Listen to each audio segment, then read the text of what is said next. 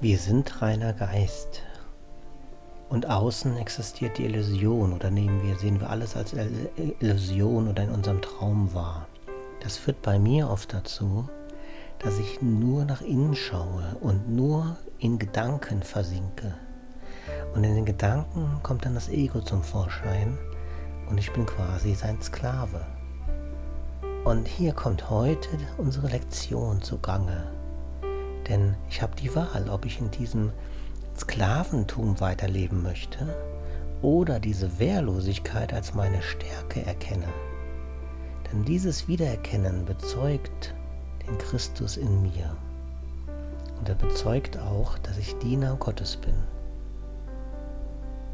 Und als Diener Gottes kann ich dann wiederum sagen, ich werde das Licht erst sehen, wenn ich es meinen Brüdern anbiete, oder denn du wirst das Licht nicht sehen, solange du es nicht allen deinen Brüdern anbietest. Wie ist es bei dir? Wie kommst du manchmal aus dieser Abwehrspirale heraus?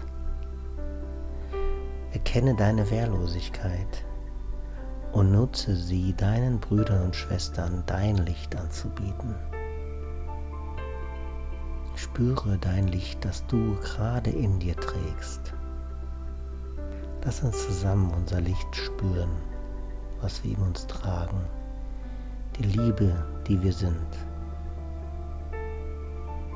Strahle dein Licht und strahle es in deinen Gedanken den Brüdern und Schwestern zu, denen du es vielleicht hättest gerne heute zugestrahlt.